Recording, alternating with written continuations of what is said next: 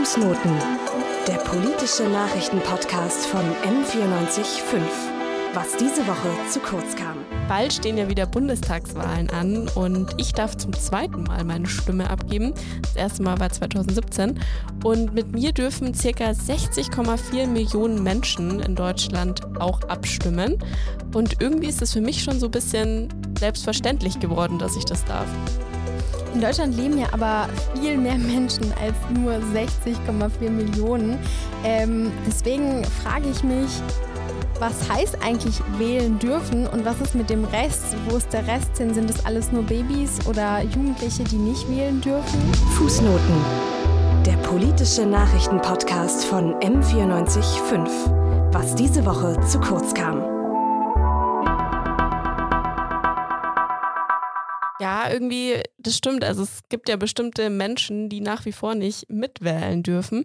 Und wenn man sich auch so aktuelle, sage ich mal, Debatten anschaut, so rund um das Wahlrecht, dann sieht man ja auch, dass es da vielleicht noch ein bisschen was zu tun gibt. Also derzeit geht es ja viel um die Herabsenkung des Wahlrechts auf 16 oder beispielsweise das fehlende Wahlrecht von Menschen ohne deutsche Staatsbürgerschaft heißt dieser festgesetzte Begriff von äh, wählen dürfen, wo wir eigentlich schon von bestimmten Menschen ausgehen, dass nur sie wählen, also deutsche Staatsbürgerinnen, ist eigentlich gar nicht so festgesetzt. Da gibt es viele Debatten darüber, ob nicht noch mehr wählen so, äh, dürfen sollten. Und deswegen sprechen wir auch heute drüber, oder? Das heißt, das Thema der heutigen Fußnoten ist der sogenannte Wahlzugang. Damit hat sich meine Kollegin Nathalie Weise. Ähm, sehr gut beschäftigt, mit vielen Expertinnen zu dem Thema gesprochen. Und äh, ich darf das mit euch zusammen hier äh, erfahren und wir dürfen heute darüber dis diskutieren, was es für alternative Modelle es eigentlich gibt, was für Pro und Contra äh, zu diesen Alternativen eigentlich, ähm, was diese innehaben. Und genau, ich bin Dulge Ogur und ihr hört Fußnoten. Aber ähm, das Wahlrecht gibt es ja schon ein bisschen länger in Deutschland. Und bevor wir jetzt, sage ich mal, nochmal auf heute zurückgehen, werfen wir erstmal einen Blick zurück in die Vergangenheit. Schneller wissen, was los ist. Politik in 100 Sekunden. Heute die Einführung des Wahlrechts. Im Deutschen Bund wurde das erste Mal 1848 gewählt.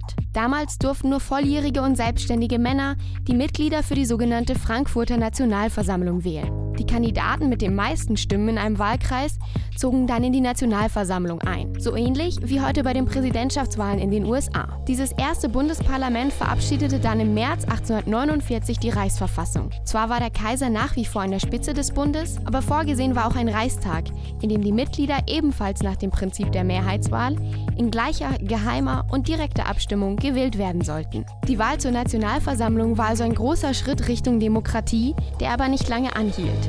Die Revolution scheiterte, die Monarchie erstarkte wieder und schon im Mai 1849 löste sich das Parlament selbst auf. Danach konnten nur die Landtage noch gewählt werden, wobei sich die Voraussetzungen für die Wahl in den einzelnen deutschen Staaten stark unterschied. In Preußen zum Beispiel stand das Wahlrecht allen Männern ab 24 zu und wer mehr Steuern zahlte, hatte mehr Stimmen.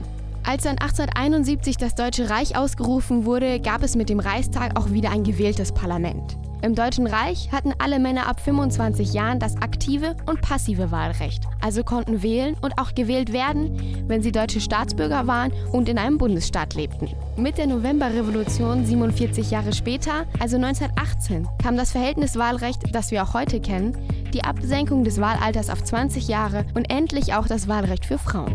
Erst seit 1972 dürfen in Deutschland alle ab 18 Jahren wählen. Das war das sogenannte Politik in 100 Sekunden von Nina Viking. Sie hat euch erzählt, wie eigentlich die Geschichte des Wahlrechts in Deutschland aussieht. Davon, äh, davon lernen wir eigentlich, äh, Nathalie, dass Wahlrecht nichts äh, in Stein gemeißeltes ist also, und sich irgendwie transformieren kann. Ja, also ich würde sagen, das Wahlrecht kann man auch schon fast als Inklusionsgeschichte irgendwie verstehen. Mhm. Weil, wie jetzt, glaube ich, auch schon ganz gut in den Politik in 100 Sekunden rausgekommen ist, wurde das Wahlrecht ja immer erweitert. Also anfangs waren es nur wohlhabende Männer, dann irgendwann kam das allgemeine Männerwahlrecht. Dann hat man auch mal die Frauen mitwählen lassen ab 1918. Und beispielsweise passieren ja auch, also 1972 wurde es dann erst auf 18 Jahre abgesenkt, was ich auch ganz lange nicht wusste. Also da durfte man beispielsweise bis 72 erst ab 21 abstimmen. Ach krass. Ähm, genau. Und wenn man jetzt auch auf so aktuelle, sage ich jetzt mal, Transformationen schaut, nämlich 2019, da hat das Bundesverfassungsgericht beschlossen, dass der Ausschluss von betreuten Personen und der Ausschluss von wegen Schuldunfähigkeit in, einer Psychiat in einem psychiatrischen Krankenhaus untergebrachten Straftätern verfassungswidrig ist. Was bedeutet das jetzt genau? Also das betrifft 80.000 Menschen in Deutschland und das sind Menschen, für die ein Gericht einen Betreuer in allen Lebensbereichen bestellt hat, etwa weil sie psychisch oder geistig beeinträchtigt sind. Also man sieht, da wurde auch nochmal die Wählerinnengruppe erweitert, wenn auch nicht ganz so viele Menschen, aber trotzdem 80.000 Menschen. Die durften, 2019 waren ja auch Europawahlen. Ähm, hm. Und da durften sie auch schon mitstimmen, allerdings glaube ich nur auf Antrag, ähm, also weil das eine sehr große Verwaltungsaufgabe war. Aber prinzipiell konnten die dann ab 2019 an allen Wahlen teilnehmen. Ja, krass, mit dem Antrag wusste ich gar nicht. Daran sieht man eigentlich, wie richtig der Begriff Wahlzugang ist, weil der Zugang nicht für alle gleich ist. Die einen müssen einfach einen Antrag abgeben. Krass. Ja, also es war quasi nur für diese eine Wahl, also für mhm. die Europawahl weil das, ähm, glaube ich, relativ kurzfristig beschlossen wurde. Aber ja, jetzt bei der Bundestagswahl sollten sie alle ganz normal mitwählen können und auch ihre Wahlbescheinigung erhalten, so wie die meisten anderen Menschen auch. Mhm. Ähm, jetzt haben wir ja schon eigentlich äh, gut festgestellt, dass ähm, Wahlrecht, wie gesagt, was Dynamisches ist und sich auch ständig auch verändern kann, vor allem mit Gerichtsurteilen. Aber so gesetzlich frage ich mich, wenn man jetzt diese Reformen durchsetzen würde, die äh, aktuell in der Debat Debatte stehen und auf die wir auch nochmal zurückkommen werden, ähm, wie müsste das dann rechtlich geregelt werden? Müsste, keine Ahnung, das, äh, die Regierung was machen, die, der Bundestag? Genau, das habe ich mich auch gefragt und deswegen habe ich mit einem Experten gesprochen, mit Professor Dr. Alexander Thiele. Der ist nämlich gerade äh, Lehrstuhlvertretung für den Lehrstuhl Öffentliches Recht und Staatsphilosophie äh, an der LMU. Also das Wahlrecht ist im Grunde ja die zentrale Brücke von der Bevölkerung zu den Staatsorganen. Ist natürlich ein ganz zentrales Bindeglied für eine demokratische Ordnung. Dementsprechend enthält unsere Verfassung bestimmte Wahlgrundsätze, die eingehalten werden müssen. Das sind fünf Stück. Das heißt, das Wahlrecht tatsächlich selbst ist ein einfaches Bundesgesetz. Was heißt das? Das kann der Bundestag mit einfacher Mehrheit, also einfacher, also ähm, Mehrheit und dem und dem Bundesrat jederzeit äh, ändern. So, wir haben jetzt ja gerade schon gehört, dass es so Grund äh, fünf Grundprinzipien für Wahlen gibt und äh, nochmal zur kurzen Wiederholung. Das wäre, dass die Wahlen frei, geheim, gleich, allgemein und unmittelbar sein sollen. Und zum Grundprinzip der Geheimheit gibt es eigentlich auch eine ganz, ja, sag ich mal, interessanten äh, Fakt, ähm, den man, den man angeben kann, wenn man ihn weiß. Ähm, früher war das so, dass man gesagt hat, dass dieser Grundsatz der Geheimheit ein bisschen umstritten war, weil man gesagt hat, ein guter Demokrat oder Demokratin, die steht doch zu dem, was er wählt oder was sie wählt und deswegen muss es gar nicht geheim sein und kann ich doch meine Stimme auch öffentlich angeben, Krass. abgeben und deswegen war das länger umstritten. Ich finde, es äh, zeigt auch ganz gut, dass selbst die Grundsätze, die Grundprinzipien äh, auch anscheinend flexibel und dynamisch sind. Ähm, deswegen die Frage, sind eigentlich die Grundsätze erfüllt oder äh, sind sie eigentlich allumfassend, ähm, wenn gleichzeitig große Teile der Gesellschaft gar nicht durch äh, den Wahlzugang irgendwie mit äh, inkludiert werden. Also wenn jetzt zum Beispiel ähm, Gastarbeiterinnen die in den 70er Jahren nach Deutschland gekommen sind und immer noch keinen deutschen Pass haben, dadurch einfach nicht wählen können, hat man A, die äh, Grundprinzipien erfüllt und B, wenn ja, fehlt es vielleicht an manchen Grundsätzen, die wir da vielleicht noch, ähm, vielleicht noch ein sechstes, was wir da noch irgendwie dazufügen sollten? Also ich würde sagen, die Grundprinzipien sind vielleicht schon eher erfüllt, weil das ja sozusagen auf die Stimmabgabe mhm. abzielt.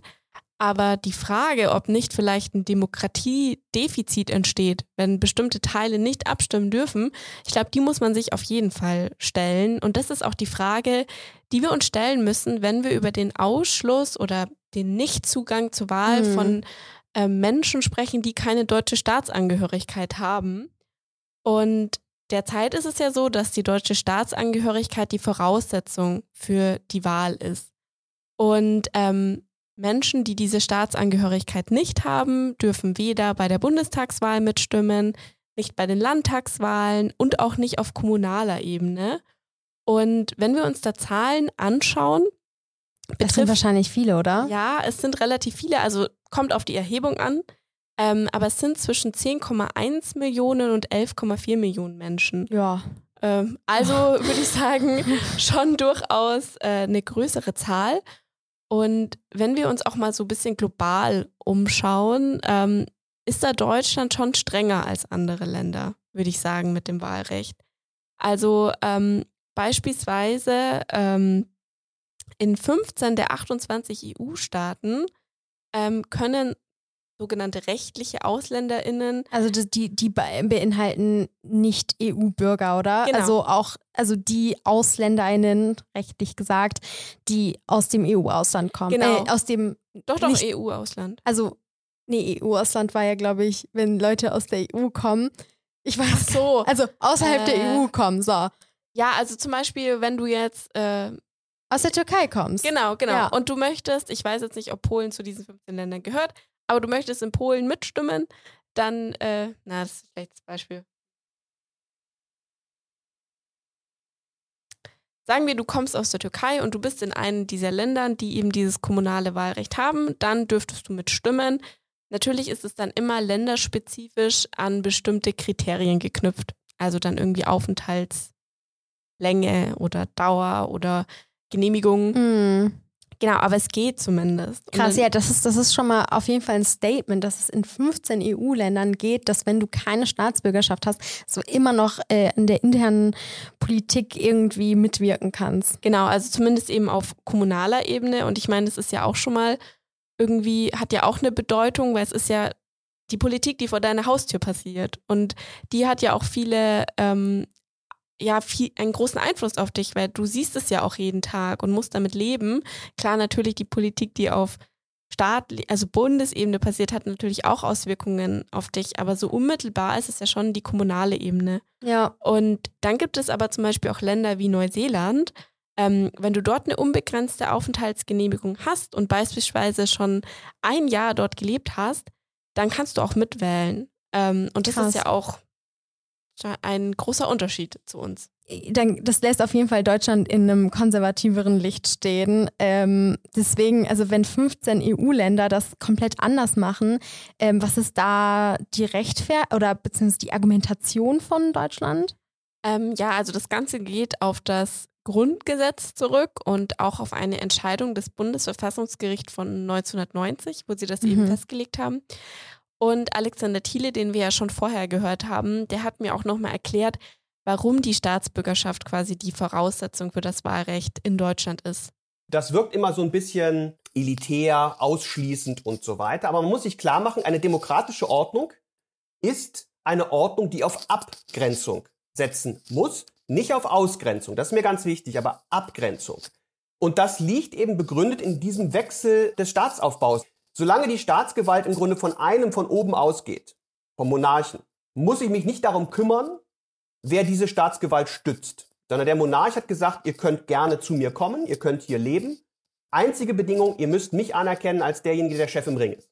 Solange ihr euch unterwerft unter meine Herrschaft, ist mir die Staatsangehörigkeit, die es damals in den frühen Entstehungszeitpunkten des modernen Staates auch gar nicht gab, völlig egal. Das ändert sich aber eben mit der französischen Revolution, wenn ich das umdrehe. Und wenn ich jetzt eben sage, jetzt soll die Staatsgewalt von unten vom Volk ausgehen. Und das setzt dann plötzlich jetzt eben voraus zu bestimmen, ja, wer ist denn jetzt eigentlich dieses Volk? Dieses Volk, das in eine Wechselbeziehung zur Herrschaft natürlich tritt. Die Staatsgewalt geht ja vom Volk aus, aber die Herrschaftsgewalt wirkt auf das Volk ja auch wieder zurück. In der Demokratie werde ich ja auch beherrscht. Und deswegen sagt man, dass die Zuordnung zum Volk eben nicht dem Zufall überlassen werden darf, sondern wir brauchen äh, Verstetigung dieser Beziehung. Und diese Verstetigung läuft eben dann über die Staatsangehörigkeit, weil mit ihr so die Idee eben eine besondere Zugehörigkeit und vor allen Dingen der Umstand einhergeht, dass ich der Herrschaftsgewalt jetzt zwar einerseits meine Zustimmung geben kann, aber andererseits ihr eben auch ausgeliefert bin. Während diejenigen, die die Staatsangehörigkeit nicht haben, eben jederzeit auch wieder gehen können. So die Theorie. Das bedeutet natürlich nicht, dass man sich um sie nicht kümmern muss oder dass sie keine Minderheitenrechte hätten oder dass sie kein Aufenthaltsrecht genössen, kein Asylrecht oder was auch immer. Aber an der Herrschaftsgewalt mitwirken sollen nur die verstetigten Staatsbürgerinnen und Bürger. In der Theorie dürfen also Menschen nur mit deutschem Pass wählen, weil sie in einer wechselseitigen Beziehung zum Staat stehen. Okay, also weil sie was vom Staat bekommen und dafür was abgeben, und zwar die Stimme und.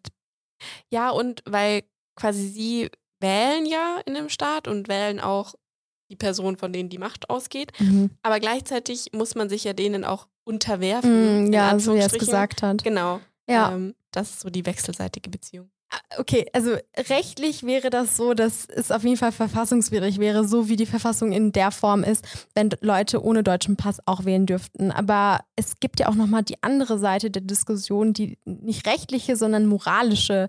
Und ähm, da gibt es ja auch viele gesellschaftliche Akteure, die da was zu sagen. Hast du da mit Leuten geredet? Ja, ich habe mit Mitra Sharifi gesprochen. Sie ist die Vorsitzende der Arbeitsgemeinschaft der Ausländer, Migranten und Integrationsbeiräte in Bayern. Und sie sieht auch diesen Beschluss relativ kritisch und hatte aber auch ganz konkrete Gründe, wieso sie das kritisch findet. Und äh, ich würde sagen, da hören wir mal kurz rein. Wenn ein bestimmter Teil der Bevölkerung dauerhaft praktisch von Wahlen ausgeschlossen ist, hat das äh, negative Bedeutungen sowohl für die Integrationsprozesse oder für das Zugehörigkeitsgefühl dieser Menschen, aber auch für das gesamte System und unsere Demokratie. Also ich finde es ganz wichtig, dass Menschen angesprochen werden, dass sie einfach das Gefühl bekommen, die gehören zu dieser Gesellschaft und können mitwirken. Gleichzeitig, solange diese Menschen von Wahlen ausgeschlossen sind, sind sie praktisch als Wählerinnen und Wähler auch für die Parteien nicht interessant. Das heißt, ihre Interessen bleiben unberücksichtigt. Praktisch auch dieser Prozess, der, dass man sich von der Demokratie nicht angesprochen fühlt, verschärft sich noch einmal, weil eben man die eigenen Interessen auch in der Politik äh, nicht widerspiegelt sieht. Wenn wir auch im Moment äh, die Parlamente anschauen, ist die Repräsentanz der Menschen mit Migrationsgeschichte, selbst diejenigen, die Wahlrecht haben, insgesamt sehr niedrig und ich halte das eben für ein Problem gerade in diesem Bereich, dass bei den Parteien das Interesse an die migrantische Bevölkerung eben auch aufgrund dessen, dass ein Teil von denen sowieso nicht wahlberechtigt sind, äh, sich in Grenzen hält und dadurch auch die Öffnungsprozesse in den Parteien sehr unterschiedlich verlaufen. Aber auch wenn wir die Wahlbeteiligung von Menschen mit Migrationsgeschichte, auch selbst diejenigen, die zum Beispiel das Wahlrecht auf kommunaler Ebene haben, sehen wir, dass da Luft nach oben ist. Und ich glaube, das bedeutet, dass wir einfach darum, uns darum bemühen müssen, uns einfach Gedanken machen müssen, wie können wir eine Atmosphäre schaffen in dieser Gesellschaft, wo die Demokratie wirklich gestärkt wird, wo die Demokratie einfach funktioniert, indem alle Bürgerinnen und Bürger an den Willensbildungsprozessen beteiligt sind und auch repräsentiert werden.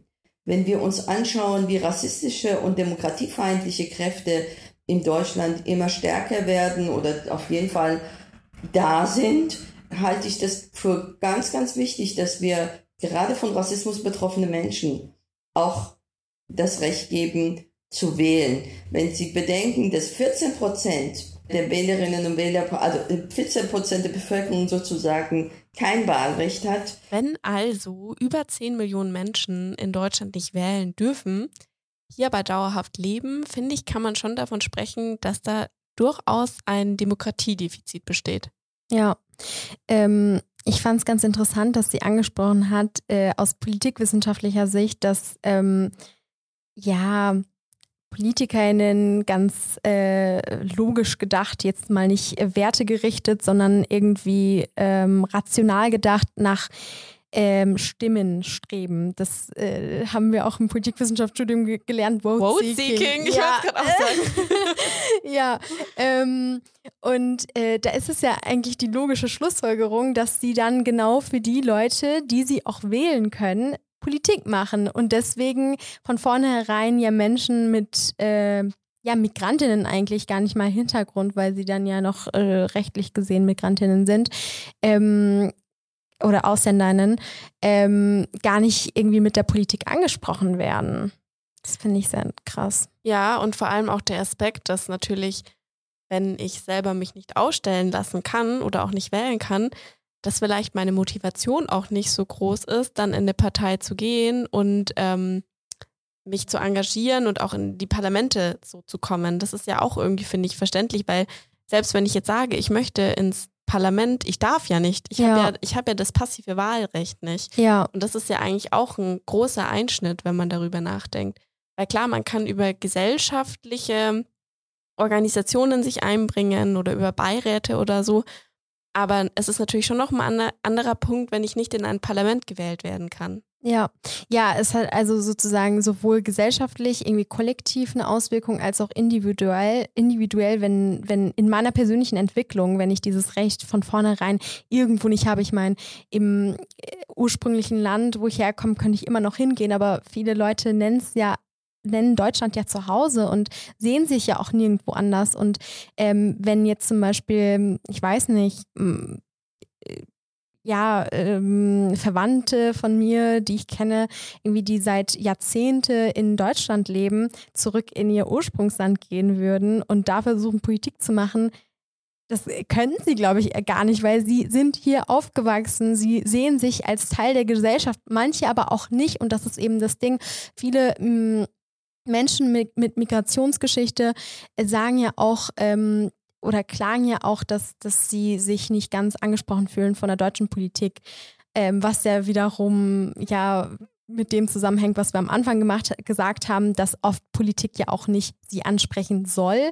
Aber das ist so eine sich selbst verstärkende Sache, finde ich, das Ganze. Dass die nicht wählen dürfen, dass sie wiederum nicht angesprochen werden. Dadurch, dass sie nicht angesprochen werden, sie auch nicht irgendwie sich mehr um eine ähm, um ein Einleben in der Gesellschaft und Teilwerden der Gesellschaft bemühen. Ja. Ja, diese Integrationsprotre äh, Integrationsprozesse, schwieriges Wort, mhm. hat ja auch Mitra Sharifi angesprochen, dass sie eben glaubt, dass das, das Wahlrecht das krass beeinflussen könnte, wenn man das eben hätte. Und ich finde es auch ganz spannend, was du gerade gesagt hast mit deinen Verwandten, weil das deckt sich ja auch total mit den Zahlen, die man hat. Zum Beispiel, wie lange Menschen die migriert sind, eigentlich dann in Deutschland bleiben. Weil wenn man da jetzt mal genau schaut, ähm, die, die durchschnittliche Aufenthaltsdauer in Deutschland von Menschen, die eben hierher migriert sind, im Jahr 2020 lag bei 15,6 Jahren und mhm. bei Menschen aus der Türkei, die ja eine relativ große Gruppe in Deutschland sind, ja. sogar bei 31 Jahren. Krass. Und wenn ich 31 Jahre in einem Land ja. lebe und nicht abstimmen darf, das ist ja irgendwie auch interessant sag ja, ich mal. Ja, ähm, und vor allem, selbst wenn, also ich meine, selbst wenn man hier nur zehn Jahre lebt, es sind zehn Jahre voller Steuern, was in Deutschland ja eine große Summe im Endeffekt ergibt, die man an den äh, deutschen Staat zahlt oder auch generell Leistungen und Services, die man einem Land irgendwie ähm, erbringt ähm, wo man immer noch irgendwie dann trotzdem am Ende kein Teil der Gesellschaft äh, werden kann, egal wie sehr man im alltäglichen Leben es schon ist. Im Endeffekt ist man aber von der wichtigsten Sache eigentlich ausgeschlossen. Ja, total. Ähm, so ein klassisches Argument, was ja dann oft gebracht wird gegen das, was wir beide jetzt gesagt haben, ist ja, dass die Menschen, die dann wählen wollen, dass die sich doch einfach einbürgern lassen sollen. Ja haben ja auch, haben ja auch sogar viele dieser äh, Beispiele, die wir genannt haben, meistens das Recht, weil wenn man so lange in Deutschland lebt und zur Schule geht, kann man sich ja auch tatsächlich einbürgern lassen. Ähm, genau, aber es machen ja dann doch einige nicht und das liegt daran, dass es ja da auch einige Hürden gibt, wenn man sich einbürgern lassen möchte. Mhm. Und ähm, darüber habe ich auch mit Mitra Sharifi gesprochen. Und sie hat mir erklärt, was sie denn so an den Einbürgerungsprozessen gerade noch kritisieren würde. Ich denke auch, dass für ähm, Teil dieser Menschen, die im Moment nicht wahlberechtigt sind, vielleicht auch Einbürgerung eben eine Alternative sein könnte, wenn bestimmte Hürden abgebaut werden würden. Also ich nehme wahr, dass Menschen schon Interesse haben, sich auch einbürgern zu lassen, aber ein ganz, eine ganz große Hürde ist die Vermeidung der Mehrstaatlichkeit. Das heißt, dass sie ihre frühere Staatsangehörigkeit aufgeben müssen. Und das ist für viele Menschen aus verschiedensten Gründen einfach eine zu hohe Hürde. Mitra Sharifi sieht also vor allem diese Vermeidung der Mehrstaatlichkeit als Problem, also dass man beispielsweise seinen, ich nenne es jetzt mal alte Staatsbürgerschaft abgeben müsste, wenn man sich einbürgern lässt in Deutschland. Mhm. Ähm, also so wie ich das jetzt von meinem Umfeld und so weiter mitbekommen habe, hab, hat aber ähm, die Einbürgerung viel mehr Hürden eigentlich. Also erstens ist es mal eine finanzielle Frage, das kostet was.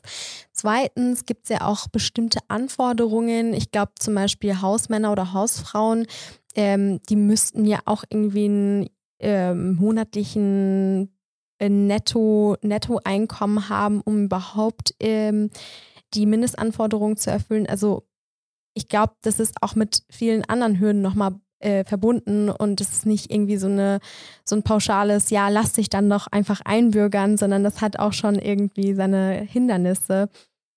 Deswegen ist es wahrscheinlich umso wichtiger, dass wir erstmal darüber sprechen, wie kann man es dann trotzdem noch inklusiv gestalten, gell? Total und vor allem, ich finde es auch irgendwie ein bisschen schwierig, wenn Menschen was kritisieren und äh, man sagt dann einfach, ja, dann mach doch die Einbürgerung so. Ich meine, das ist ja auch irgendwie, setzt man sich ja nicht mit den, mit den von dir gerade genannten Probleme auch irgendwie auseinander, sondern mhm.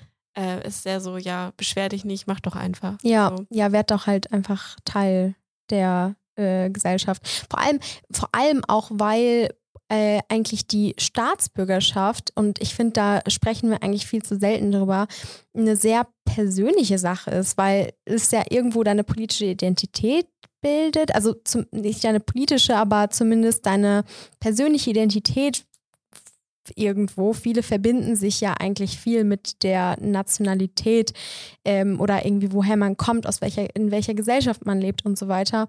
Und da dann irgendwie direkt äh, da auffordernd das vorzuschreiben, ja, kann auf jeden Fall irgendwie auch komisch sein. Ähm, ich finde aber, was mir gerade noch an, an Punkt eingefallen ist, ähm, das schon ein bisschen kritisch sein könnte, wenn wir jetzt sagen, okay, wir wollen irgendwie inklusiveres Wahlrecht und irgendwie Menschen, die keinen deutschen Pass haben, irgendwo, ich weiß nicht mit welchen Modellen, ermöglichen, dass sie auch wählen dürfen. Ähm, wir sprechen sowieso jetzt schon über äh, Wahlmanipulation und wie Russland irgendwie Teil der deutschen Wahlen ist und äh, wie sie ähm, die deutschen Wahlen beeinflussen können.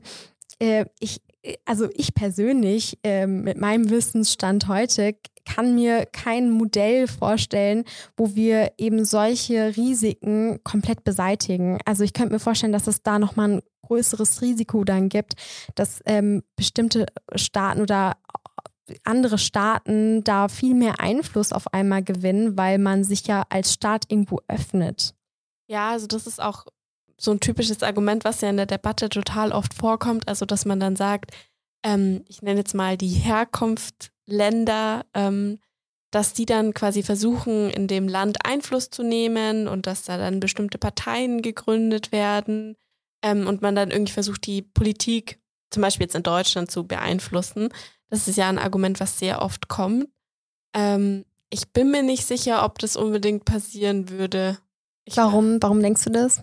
Ich weiß nicht, ich denke mir, wenn die Menschen doch so lange hier schon leben, vielleicht engagieren sie sich ja auch einfach in den Parteien, ähm, die es schon gibt. Und ich, ich meine, selbst wenn jetzt eine Partei gegründet wird, die zum Beispiel die Interessen von MigrantInnen vertreten würde, mhm. es wäre ja eigentlich nichts Schlechtes. Ich meine, wenn man mal in die Wahlprogramme guckt, da schauen wir ja später noch drauf, mhm. ähm, finde ich, dass da auch gar nicht so die Bedürfnisse so krass berücksichtigt, berücksichtigt werden. Und ähm, ja, ja, ich geht jetzt ein bisschen an deinem Punkt vorbei. Nee, ähm, absolut nicht. Ich, ich glaube, es gibt sogar ähm, Parteien, die sich äh, konkret, also kleinere, ich, mir würde jetzt kein Name einfallen, also das sagt ja auch viel aus, ähm, die sich exklusiv mit den Rech Rechten äh, von Menschen mit Migrationsgeschichte auseinandersetzen. Ähm, was es auf jeden Fall machen würde, ist mehr Druck auf äh, die größeren Parteien. Ähm, Ob es gut oder schlecht ist, dass ähm, ich weiß nicht, also dass die Stimmen von ähm, Minderheiten dann mehr gehört werden, ist bestimmt nichts nicht, also ich finde, das ist nichts Schlechtes. Ähm, ob dann irgendwie äh, Kanäle für andere Staaten auf einmal eröffnet werden, da direkt einen Arm auszustrecken, weiß ich auch nicht. Da müsste man sich vielleicht mal wirklich mit beschäftigen, wenn auch äh, tatsächlich die ähm, in naher Zukunft so ein Plan auf der politischen Agenda dann steht. Aber Worüber wir auf jeden Fall heute reden können, ist äh, die EU, weil wir haben ja schon öfter die Unterscheidung gemacht, AusländerInnen, also rechtliche AusländerInnen, die außerhalb der EU, äh, von außerhalb der EU kommen und EU-BürgerInnen, die in Deutschland wählen können. Und so wie ich das verstanden habe, ähm, oder so nach meinem Wissensstand, ist da auch nochmal eine Unterscheidung. Da hast du dich aber mit beschäftigt. Kannst du uns das mal erklären? Ähm, also als EU-Bürger oder Bürgerin kann ich in Deutschland abstimmen bei Kommunalwahlen und natürlich bei Europawahlen. Ähm, und ich kann auch kandidieren. Also das ist ganz interessant. Krass, kandidieren. Ja. Es gibt auch einen Bürgermeister, weiß jetzt leider gerade nicht die Stadt, äh, der Brite ist und der äh, nach dem Brexit um sein Amt fürchten musste in Deutschland. Ach krass. Ähm, also ja, das stimmt. ist ein, ein Beispiel aus der, aus der Realität. Ich weiß aber leider gerade nicht, welche Stadt. Ähm, genau, also das geht in Deutschland und die Frage ist natürlich jetzt, warum. Ähm, das Ganze geht zurück auf den Vertrag von Maastricht. Da steht im Artikel 22 Absatz 2, falls es irgendwer nachlesen möchte, ähm, über die Arbeitsweise der Europäischen Union eben genau das drinnen, dass ähm, EU-BürgerInnen in dem Land, wo sie gerade leben, dann auf kommunaler Ebene wählen dürfen. Im Prinzip jedenfalls kann ich das sozusagen die Frustration schon verstehen. Warum dürfen jetzt eigentlich EU-Ausländer mitwählen?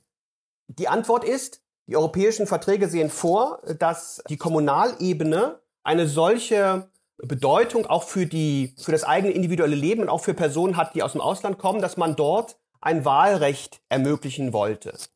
Das steht am ersten Blick natürlich mit dem im Widerspruch zu dem, was ich gerade gesagt habe. Aber der Unterschied ist, dass dieses Wahlrecht auf Kommunalebene ja jetzt tatsächlich und auch das dazugehörige Aufenthaltsrecht tatsächlich für alle Unionsbürgerinnen und Bürger in allen Mitgliedstaaten besteht, mit der Konsequenz, dass das, was ich gerade gesagt habe, dieses auf Gedeih und Verderb, ja, jetzt eben tatsächlich sozusagen auf Gegenseitigkeit beruht.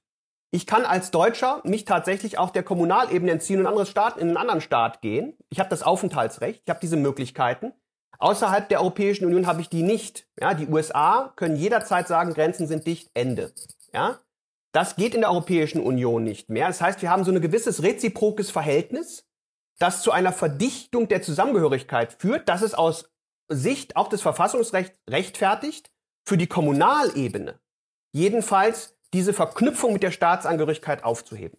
Das gilt nicht, Achtung, für die Landtags- und für die Bundestagswahlen. Und dort wäre es mit ziemlicher Sicherheit, auch wenn es von der Europäischen Union verlangt werden würde, verfassungswidrig und nicht einklagbar. Wir haben das mittlerweile in dieser Form auch in der Verfassung stehen. Artikel 28 nimmt das Kommunalwahlrecht auch der Unionsbürgerinnen in die Verfassung auf. Okay, es ist auf jeden Fall äh, etwas kompliziert, was das Rechtliche betrifft. Ähm, was wir auf jeden Fall sagen können, ist es zurückzuführen auf einen Vertrag, der Vertrag von Maastricht. Worüber wir dann vielleicht reden können, ist das Moralische ähm, oder das Ethische, äh, dass dann EU-Bürgerinnen sich sowohl aufstellen als auch wählen äh, können. Wie findest du das? Also ich weiß, ich finde es ein bisschen schwierig, muss ich sagen. Also ich verstehe, dass es diesen Vertrag gibt und dass es auch dadurch, dass man in der EU ist und Teil davon, dass es da dann irgendwie bestimmte Vorteile gibt. Ähm, aber es erzeugt natürlich bei den betroffenen Personen, würde ich sagen, so ein gewisses Gefühl von Ungerechtigkeit, mhm. weil zum Beispiel deutsche, deutsche Spa deutsche StaatsbürgerInnen ähm, können bei allen Wahlen mitstimmen. Dann EU-BürgerInnen können bei den kommunalen Wahlen mitstimmen. Und dann Menschen, die eben den Pass von einem Drittstaat, sage ich jetzt mal, haben, die können dann nirgendwo sozusagen mhm. mitstimmen. Natürlich aus dem Land, wo sie in Anführungsstrichen herkommen, mhm. ähm, aber ja nicht da, wo sie leben. Und ich glaube, dass das halt schon zu einer Frustration mhm. führen kann. Als wäre es so random ausgewählt. Ja, ja, ähm, ja ich verstehe den Punkt auf jeden Fall. Auf der anderen Seite ähm, sagt man ja von der EU, dass es ja auch eine Wertegemeinschaft ist und dass man sozusagen, was, was ja absolut nicht irgendwie eine hundertprozentige Sicherung ist, aber dass man irgendwie davon ausgehen kann, dass die ähm, dass man auf bestimmten gemeinsamen Werten basiert. Aber auf individueller Ebene, wie gesagt, kann man ja bestimmt nicht davon ausgehen, dass jeder irgendwie bestimmte Werte äh, bestimmte universelle Werte vertritt. Ähm, deswegen sehe ich auch auf jeden Fall deinen Punkt. So ähnlich sieht das nämlich auch Mitra Sharifi. Ich habe sie nach ihren konkreten Wünschen für die Bundestagswahl 2021 gefragt. Und sie meinte, dass sie sich ein Wahlrecht auf kommunaler Ebene auch für Nicht-EU-BürgerInnen wünscht und dass da eben auch der Verein, wo sie Vorsitz ist, dafür eintritt. Ja, ähm, ja, wie gesagt, das ist ja eine gesellschaftliche Debatte. Jetzt ist äh, die Frage, ob das auch tatsächlich eine politische Debatte ist, also ob das irgendwie auf der Agenda der, ähm, äh, der Politik steht. Ähm, du hast da ja mal einen Blick in die Bundestagswahlprogramme geworfen. Ist da das Thema irgendwie inkludiert? Kommt auf die Partei an, würde ich sagen. Also zum Beispiel die Linke fordert das aktive und passive Wahlrecht auf allen Ebenen für langfristig in Deutschland lebende Menschen mit Migrationsgeschichte. Das ist mehr oder weniger die Formulierung aus dem Wahlprogramm. Dann die Grünen fordern ein kommunales Wahlrecht für Drittstaatenangehörige, also das, was auch Mitra Sharifi mhm. fordert. Und keinerlei Erwähnung ähm, findet das Thema bei SPD, FDP, CDU, CSU und AfD. Mhm. Okay. Ähm, ja, das äh, Thema ist auf jeden Fall ein Thema, das ähm, ich finde gar nicht mal so viel diskutiert wird. Aber eine andere Debatte, ähm, über die wir ja auch heute sprechen wollten, ist das Wahlalter. Und das ist ja gerade ein heiß debattiertes Thema. Also ich würde auch sagen, dass äh, durch die Bundestagswahl die Debatte auf jeden Fall nochmal einen Aufschwung bekommen hat.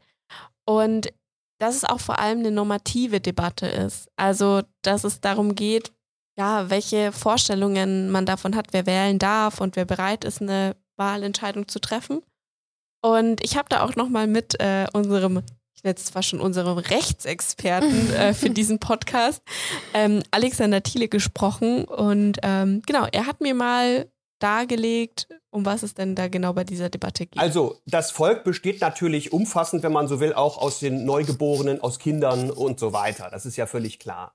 Aber für die Ausübung des Wahlrechts, so ist einfach die Überlegung, braucht es einen gewissen ähm, Grad geistiger Entwicklung. Äh, ich muss in der Lage sein, eine wohlbegründete eigene Wahlentscheidung zu treffen. Ich treffe diese Entscheidung ja nicht durch jemand anderen, jedenfalls in der Regel, sondern äh, jeder Einzelne, jede Einzelne soll eine wohlbegründete Entscheidung treffen, von wem und durch wen äh, in der nächsten Legislaturperiode die Regierung gebildet werden soll. Und das setzt eben voraus, dass man in der Lage ist, den politischen Debatten zu folgen, dass man in der Lage ist, Zeitung zu lesen, ja, dass man in der Lage ist, den sozialen Medien aufmerksam zu folgen und sich eben ein eigenes Bild machen kann. Und die Frage, die man dann eben beantworten muss, ist, glaube ich, klar, dass man nämlich sich darüber einigen muss, ab wann wir das pauschal annehmen. Denn das Recht macht das dann natürlich pauschal. Also es ist jetzt nicht so, dass man irgendwie, äh, ich sag mal, so einen Wahltest jedes Jahr machen müsste.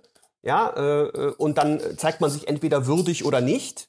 Das wäre mit der Idee der gleichen Freiheit, auf die ja die Demokratie setzt, nicht vereinbar.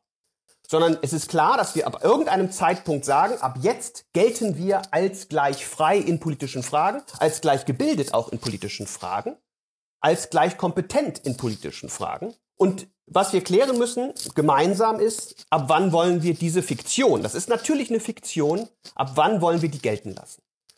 Und da zeigt sich eben, was ich eben angedeutet habe, tendenziell ähm, der Wunsch, möglichst inklusiv eine Regelung zu finden, die relativ früh ansetzt. Also im Zweifel eher früher als zu spät. Also klar ist, man wird älter als sechs sein müssen. Und klar ist auch, 30 ist zu alt. So, ja. Und irgendwo dazwischen, sage ich jetzt mal, müssen wir eine Lösung finden. Da gibt es kein richtig und falsch im klassischen Sinne, sondern das ist dann am Ende natürlich auch eine Entscheidung, die eine Gemeinschaft für sich treffen muss. Ja, eine inklusivere Gemeinschaft wird eben etwas früher anfangen wahrscheinlich, eine vielleicht etwas exkludierendere Gemeinschaft vielleicht etwas später. Aber natürlich spielen da auch Motiv, politische Motive schon wieder eine Rolle. Es sind natürlich im Zweifel eher die progressiven Parteien, die für eine Absenkung äh, sich aussprechen, weil sie davon ausgehen, natürlich, und das ist auch legitim, dass äh, jüngere Menschen eher, ich sag mal, links von der Mitte zu finden sind als rechts von der Mitte. Ähm, aber insgesamt sind das Debatten, die im Grunde die klassischen Debatten in der Geschichte des, des Wahlrechts fortführen, denn diese Geschichten lassen sich eben als Inklusionsgeschichten erzählen. Ja? Der Kreis derjenigen, die wählen dürfen, wird immer größer. Von einem kleinen privilegierten Kreis von Männern, langsam in einem langen, zähen Prozess zum allgemeinen Männerwahlrecht, das dann ausgedehnt wird auf das allgemeine Frauenwahlrecht, das dann ausgedehnt wird auf jüngere Personen, das dann möglicherweise auch ausgedehnt wird auf andere Gruppen. Ja, also Wahlrecht ist im Grunde Inklusionsrecht. Ich finde es äh, total interessant, dass es, äh, dass er eben nochmal sagt, dass es nichts Rechtliches ist. Also es ist nicht gebunden an irgendwelchen tiefsitzenden äh, äh, Grundgesetzparagraphen, sondern äh, irgendwo normativ. Ja, also ich fand auch total interessant die Formulierung, dass es eine Fiktion ist. Und was ich auch total interessant fand, ist ähm, dieser Punkt, dass er meinte, dass je inklusiver eine Gesellschaft ist, desto weiter unten setzt sie sozusagen das Wahlalter an. Mm. Also ich meine, man muss ja diesem Gedanken überhaupt nicht zustimmen, aber ich finde es mega interessant, das ja. zu sagen. Wahrscheinlich ist es gerade eben so heiß diskutiert, ähm, weil es eben nichts Rechtliches, sondern Normatives ist. Und da haben wahrscheinlich bestimmte Poli oder äh, Akteure einen normativen Anspruch. Ja, und ich glaube, was es auch ziemlich befeuert, ähm, ist halt auch gerade die Ausgangslage, in dem wir sind. Also in die wir, in der wir sind, so ist es richtig. also wir haben ja in Deutschland einen demografischen Wandel und das sieht man natürlich auch ähm, an der Anzahl der Wahlberechtigten. Also die Älteren sind in der Überzahl und ich habe mhm. da mal nach ein paar äh, Zahlen geguckt und beispielsweise ist jeder fünfte Wahlberechtigte oder jede fünfte Wahlberechtigte bei den kommenden Bundestagswahlen über 69 Jahre alt. Boah. Und mal dem entgegengesetzt, wenn wir jetzt über das Wahlalter 16 sprechen, wenn es jetzt eingeführt worden würde, würden nur 1,5 Millionen Menschen Stand 2020 dazukommen. Gar nicht mehr so viele. Nee, eigentlich gar nicht so viele. Weil eigentlich zehnmal so viele, zehnmal so viele wie Menschen mit Migrationsgeschichte. Äh, oder mit ohne, sorry, ohne deutschen Pass. Falsch gesagt. Ja, äh, nee, warte mal. Die, die ohne deutschen Pass sind zehnmal so viel, oder? Ja, gen ja. genau. Wir schmeißen hier mit vielen Zahlen um uns. Aber es sind auf jeden Fall viel weniger ähm, als die, die keinen deutschen Pass haben, aber hier leben und irgendwo Teil der Gesellschaft sind und nicht mitwählen äh, dürfen, als die, die zwischen 16 und 18 sind. Äh, nee, 16 und 17 sind und äh, nicht wählen dürfen. Ähm, und dafür wird aber über dieses Thema viel mehr gesprochen als über das ähm, ohne deutschen Pass. Ja, total. Und ähm, was man ja auch noch beachten muss, dass in manchen Bundesländern Menschen schon ab 16 teilweise wählen dürfen, mhm. nämlich bei Landtagswahlen. Und das auch schon relativ lang. Zum Beispiel darf man schon seit 1995 in Niedersachsen mit 16 an Landtagswahlen teilnehmen. Mhm. Finde ich auch ganz interessant. Ja, ja, da finde ich es auch interessant, nochmal zu schauen, welche ähm, Parteien sich eigentlich oder die größeren etablierten Parteien ähm, sich für ein Wahlrecht ab 16 einsetzen. Ja, ich habe mal wieder einen Blick in die Bundestagswahlprogramme äh, geworfen.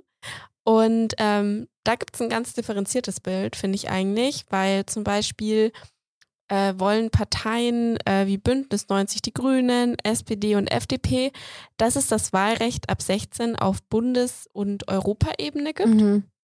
Dann setzt sich die Linke zum Beispiel für eine Absenkung des Wahlalters sogar auf 14 Jahre Mhm. ein, also nochmal weiter unten. Ja. Und keine Erwähnung gibt es bei CDU, CSU und AfD. Mhm. Okay. Ähm, ich, das hat ja unser Rechtsexperte Alexander Thiele auch mal erwähnt und es ist ja auch durchaus äh, ein Punkt, den viele PolitikerInnen ähm, erwähnen, dass sich diese Parteiunterscheidung auch äh, irgendwo danach richtet, ob die Parteien davon äh, Nutzen hätten, wenn das Wahlalter gesunken äh, wird. Hast du da dich nochmal mit beschäftigt? Ja, ich habe mich ein bisschen damit beschäftigt und ich habe auch mit einer, sage ich jetzt mal, Stellvertreterin einer Partei gesprochen, die ähm, immer wieder das vorgeworfen bekommt. Ich habe mit Jamila Schäfer gesprochen. Sie ist stellvertretende Bundesvorsitzende der Grünen. Und bevor wir jetzt nochmal auf das Thema Wahlkalkül genauer eingehen, würde ich sagen, hören wir uns erstmal an, welche Argumentation sie denn hat, dass sie sagt, sie setzt sich für das Wahlrecht ab 16 ein. Ich glaube, zunächst mal muss man sich echt bewusst machen, dass das Wahlrecht so ein ganz grundlegendes staatsbürgerliches Recht ist und dass der Wahlrechtsentzug eigentlich einer der krassen Einschnitte des Staates ist in staatsbürgerliche Rechte in einer Demokratie. Weil ja das Recht mitzubestimmen über die Zukunft ein ganz wesentliches Recht in einem demokratischen Rechtsstaat ist. Und wir sprechen ja jetzt hier über 16- und 17-jährige Menschen, die auch StaatsbürgerInnen sind. Und deswegen würde ich die Frage eher umkehren und sagen, wieso sollte Jugendlichen, die 16 und 17 Jahre alt sind, eigentlich das Wahlrecht entzogen bleiben? Und da finde ich, hat der Staat quasi die Notwendigkeit, sich da zu rechtfertigen. Und ich finde dieses Verbot halt nicht mehr gerechtfertigt, weil dieses Bild der desinteressierten Jugend, die sich sowieso gar nicht für die Zukunft oder für politische Fragen interessiert, einfach gar nicht mehr zutreffend ist, gerade vor diesem Hintergrund, dass eigentlich sehr viele Jugendliche gerade politisch aktiv sind, sich in äh, Bewegungen oder Initiativen engagieren. Und das kommt ja auch dadurch, dass wir gerade in so einer Phase der Transformation stecken, wo ganz viele wichtige Weichenstellungen heute getroffen werden, die dann darüber entscheiden, wie wir eigentlich in den nächsten Jahrzehnten in diesem Land, aber natürlich auch überhaupt auf der Welt zusammenleben können. Und da finde ich, haben eigentlich gerade junge Menschen auch eine besondere Rolle, weil sie natürlich noch viel länger mit den Konsequenzen der Entscheidung für heute leben müssen. Also für Jamila Schäfer geht es vor allem um Generationengerechtigkeit, vor allem bei Fragen wie zum Beispiel dem Klimaschutz. Mhm. Also eigentlich äh, sieht man da ja einen großen Schnittpunkt mit dem Thema ähm, Wahlzugang von Menschen ohne deutschen Pass, weil es geht ja irgendwo um Repräsentation und vor allem, weil jüngere Generationen ja mehr von der Zukunft äh, beeinflusst sind, weil sie das noch erleben werden. Meinst du diese Generationsgerechtigkeit, so diese Zukunftsbestimmung? Genau, also das quasi, wenn man es jetzt mal ganz einfach ausdrückt, die Menschen, die ja jetzt jung sind, müssen noch am längsten oder länger mit den Entscheidungen von heute leben, als die Menschen, die jetzt 80 sind. Mhm. Und ich glaube, das ist auch so ein Grundgedanke oft hinter dem, der Absenkung des Wahlalters, dass eben die Menschen, die auch davon betroffen sind, irgendwie mitwählen oder mitstimmen sollten. Mhm. Ja, jetzt könnte man natürlich sagen, okay, genau deswegen fordern sie das, aber der äh, Hintergedanke schwebt ja schon immer mit äh, dabei. Ist das ein strategisches Wahlkalkül? Hast du sie mal gefragt? Also ich habe sie gefragt, sie hat da jetzt nicht so direkt drauf geantwortet, sondern meinte eher, naja, ähm, die Grünen hätten sich ja eher schon, immer schon für benachteiligte Gruppierungen eingesetzt und auch Minderheiten und ähm, dass sie ja quasi sich für diese Gruppen einsetzen, auch für jüngere Menschen und dass sie deswegen das fordern, weil das eben die Gruppierung ist, für die sie sich auch einsetzen. Ähm, und dass ja auch relativ viele jüngere Menschen bei den Grünen aktiv wären. Mhm, dass Ähm. es so eine, so eine wechselseitige Beziehung ist. Genau. Und klar, ich glaube, man kann nie ausschließen, dass etwas strategisch Mhm. ist. Weil, wenn wir mal ehrlich sind, wir haben ja vorher auch über Vote-Seeking gesprochen. Es gibt ja auch noch Seat-Seeking. Mhm. Und also, der, ähm, dass man danach strebt, möglichst viele Sitze im Mhm. Parlament zu bekommen. Und ich glaube, dass alle Parteien irgendwie strategisch handeln, wenn sie Dinge fordern. Weil Ja. natürlich auch auf ihre WählerInnen oder potenzielle WählerInnen sich angleichen. Ja. Ja. Ähm, ja. Jetzt äh, wusste ich kurz nicht, was ich sagen soll. Ähm, äh, ich finde, das ist auch, also es ist ja gerade ein heikles Thema und da kommen irgendwie voll viele Stimmen aus allen bestimmten Richtungen. Und eins der Argumente, Kontraargumente ist ja, dass man in dem Alter, sei es mit 16 oder 17, nicht die benötigte Reife hat, ähm, die man benötigt, um so eine reflektierte Entscheidung zu treffen, die dann ja auch so, so was Großes bestimmt. Ich meine, die Zukunftspolitik. Gell? Ja, und vor allem, was ich ganz interessant finde, dass dieses Argument der Reife eigentlich immer wieder irgendwie auftritt, so in der Wahlrechtsgeschichte. Wir haben ja vorher schon kurz erwähnt, dass ähm, erst seit 1972 man mit 18 wählen darf. Und da beispielsweise war auch ein Argument gegen diese Absenkung, mhm. dass wenn man das jetzt von 21 auf 18 Jahre runtersetzt, dass es ja auch quasi mit der persönlichen Reife nicht einhergehen würde und dass die Menschen noch nicht reif genug sind. Und ich fand mal ganz interessant, den Aspekt zu betrachten, ob diese Grenze 18, ich bin mit 18 erwachsen, das ist mm. der Eintritt ins Erwachsenenalter, ob das überhaupt zu entwicklungspsychologischen Erkenntnissen passt. Ähm, genau, und deswegen habe ich mit Professor Dr. Philipp Jugert von der Universität Essen-Duisburg gesprochen. Er ist Professor für interkulturelle Psychologie. Er beschäftigt sich auch mit politischen Partizipationsprozessen in der Gesellschaft. Man muss ganz klar sagen, man kann das zwar diese Bindung des Wahlalters an 18 kann man aus legaler Weise nachvollziehen, aber das kann man jetzt nicht unbedingt aus entwicklungspsychologischer Sicht begründen.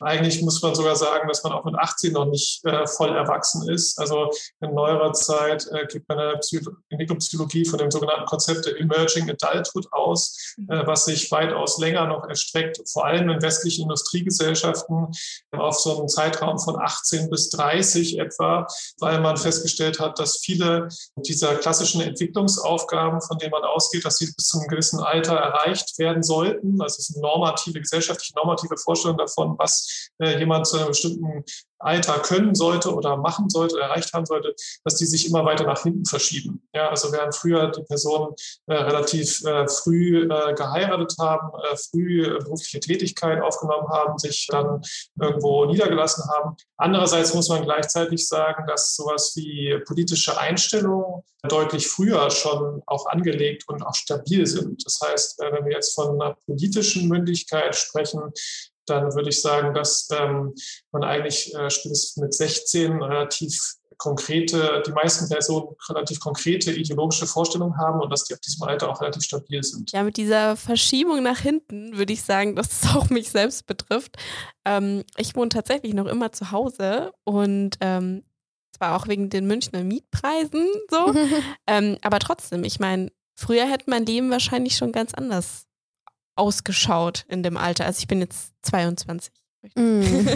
also dieses äh, Verschieben nach hinten vom Erwachsensein, meinst du? Ja, also quasi diese klassischen Stationen, so, ich meine, es hat ja auch Professor Jugert gesagt, dass beispielsweise man heiratet, man Kinder bekommt, auszieht, einen festen Job kriegt, ähm, dass es sich immer weiter nach hinten schiebt und dass es ja diese von der Gesellschaft festgelegten Stufen sind, die man im Erwachsen zum Erwachsenwerden mm. erreichen muss. Und das ist ja eigentlich ganz interessant, wenn wir das betrachten, weil dann ist man ja auch mit dem aktuellen Alter, mit 18, eigentlich auch noch nicht erwachsen. Ja, und wann ist man eigentlich erwachsen? Fragezeichen. Ja. Also dann mit 30. Dürfen wir dann alle mit 30 wählen? Also mhm. Ja, ähm, äh, also es ist auf jeden Fall, glaube ich, irgendwie beobachtbar, dass bestimmte äh, Stufen des Erwachsenwerdens, die so von der Gesellschaft irgendwie gesehen werden und die ja auch irgendwie berechtigt sind als Stufen, weil ich meine, mit einem Auszug gewinnt man natürlich irgendwie an bestimmten Verantwortungen, die dich vielleicht besser darauf vorbereiten zu wählen. Aber du darfst trotzdem wählen. Und deswegen finde ich auch schon die Frage legitim, ähm, ja, wie beurteilt man dieses Wahlalter? Also was, wo setzt man das dann an? Ähm, auf der anderen Seite hat er ja aber auch gesagt, dass wir schon mit 16 unsere ja quasi politische äh, Vorstellungen schon stabil haben, äh, sodass wir da auch diese Entscheidungen treffen können. Ja, das finde ich auch sehr interessant. Vor allem hat er ja auch gesagt, dass das teilweise schon mit 14 auch schon beginnt, besser gesagt, dass man mit 16 quasi die stabile äh, Vorstellung hat, aber mit 14 teilweise auch schon, kommt da wahrscheinlich auf den Menschen drauf an. Und das finde ich eigentlich auch sehr interessant, wenn man das so betrachtet. Also ich meine, stabil bedeutet natürlich nicht, dass ich mit 16 noch genau die gleiche politische Meinung habe wie mit 70. Mhm. Ähm, das verändert sich ja immer im Leben. Aber dass es halt irgendwie in irgendeiner Weise stabil und auch begründbar ist. Mhm, ja. Ja, ähm, deswegen wieder, wieder die Frage, welches Alter nimmt man dann? Und ist es nicht immer irgendwo individuell? Auf der anderen Seite natürlich gibt es pädagogische, psychologische, generell wissenschaftliche Erkenntnisse über bestimmte äh, Altersgruppen und ab wann man welche Eigenschaft ähm, und Fähigkeiten ähm, sich aneignet. Aber so pauschal, äh, also sehe ich gerade, lässt sich eigentlich gar nichts sagen über gar kein Wahlalter. Ja, also ich glaube, ähm, ich glaube, dass so 14, 16 halt, äh, zum Beispiel wie er ja gesagt hat, ähm, sinnvoll ist, weil es da eben stabil ist und sich nicht mehr so viel ändert. Ähm, aber auch so ein Argument, was ja oft gebracht wird, jetzt gar nicht von, ich bin voll entwickelt, ich bin voll erwachsen oder so, ist ja, dass Jugendliche beeinflussbarer sind mm. als Erwachsene, was auch immer erwachsen ist. Mm.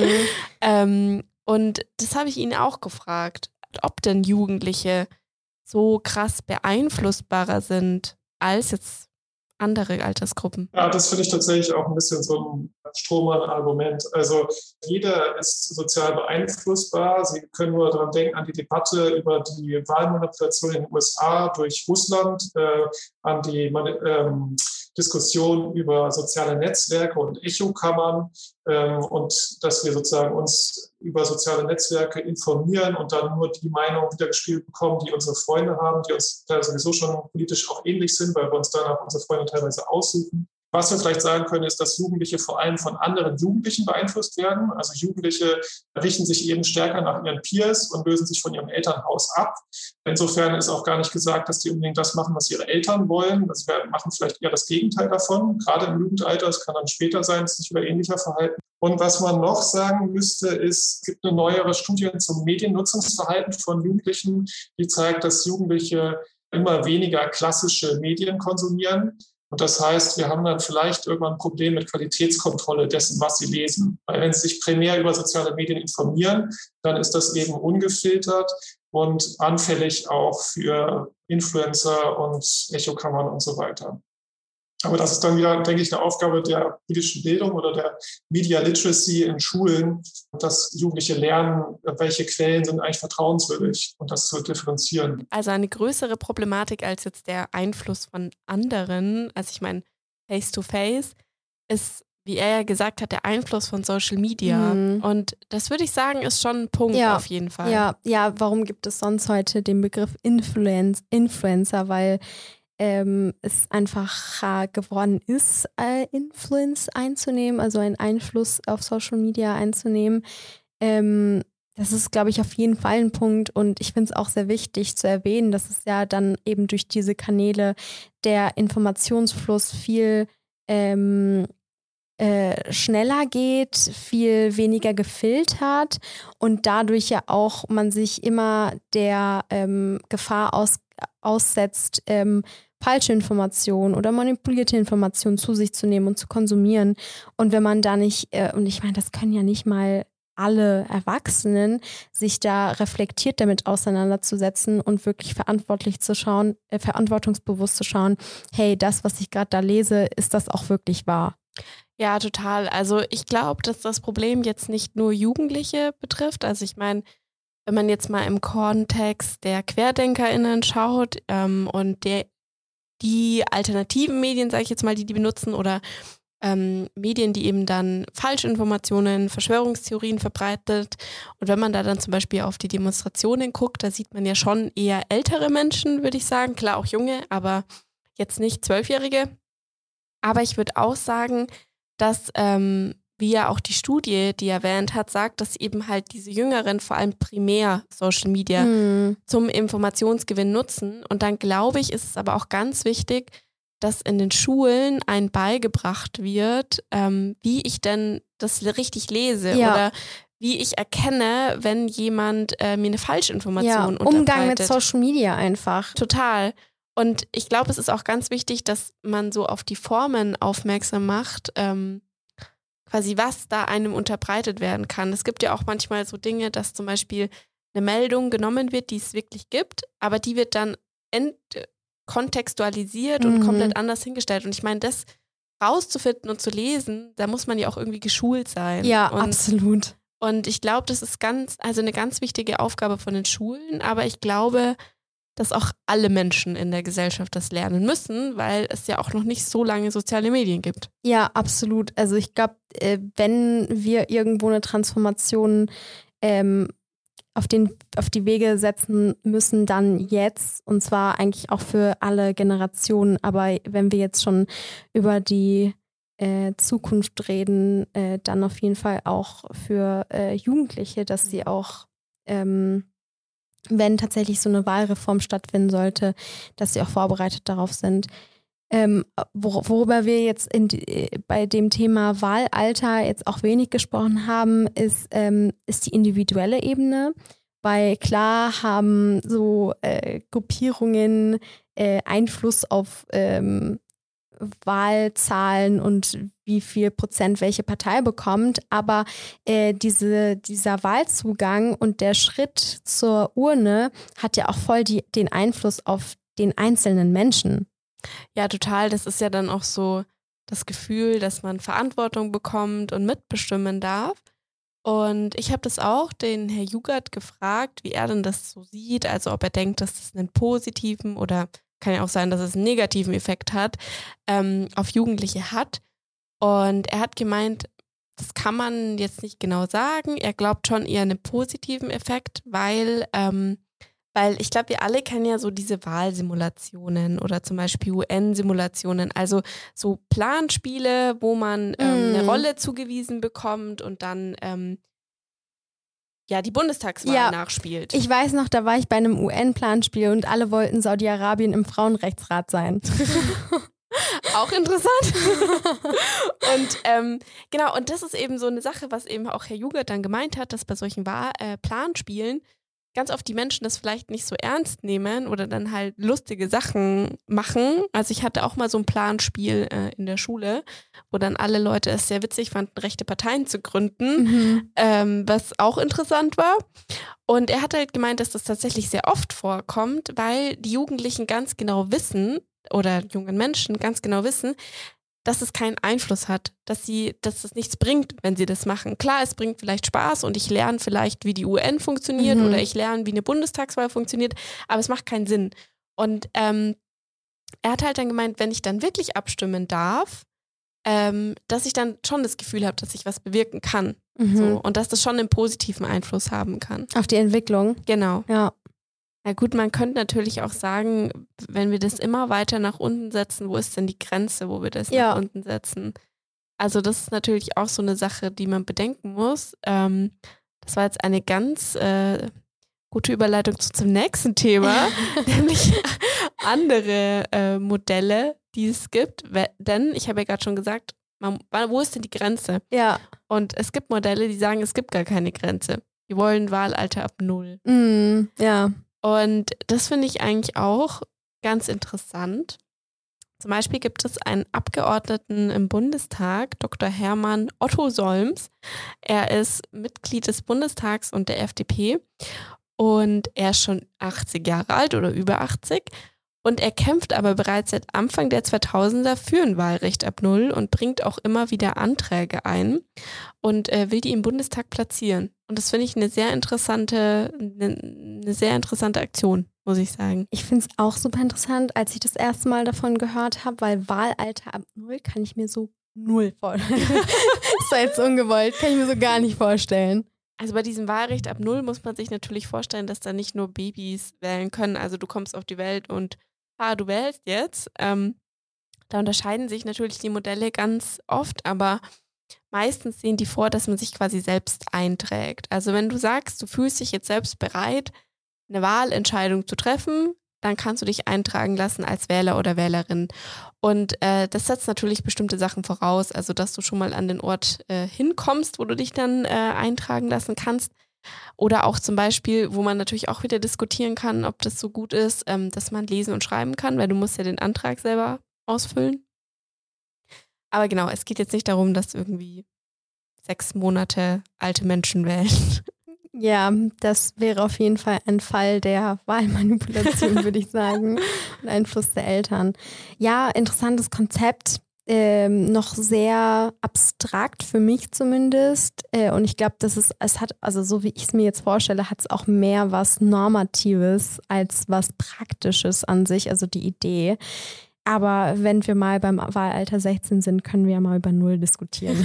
wir müssen erstmal zu 16 hinkommen, wenn es überhaupt jemals passieren sollte. Ja, also ich meine, falls es überhaupt irgendwie ähm, gewollt ist und äh, also wir haben jetzt viele positive äh, Auswirkungen davon ausgearbeitet, auch ein paar negative, aber ähm, ja, was das Fazit daraus ähm, wäre auf jeden Fall, dass es ähm, was Fluides ist. Dass es, ähm, wie du am Anfang gesagt hast, dass überhaupt die, der, der Wahlzugang eine Inklusionsgeschichte ist und es ist nichts in Stein gemeißeltes.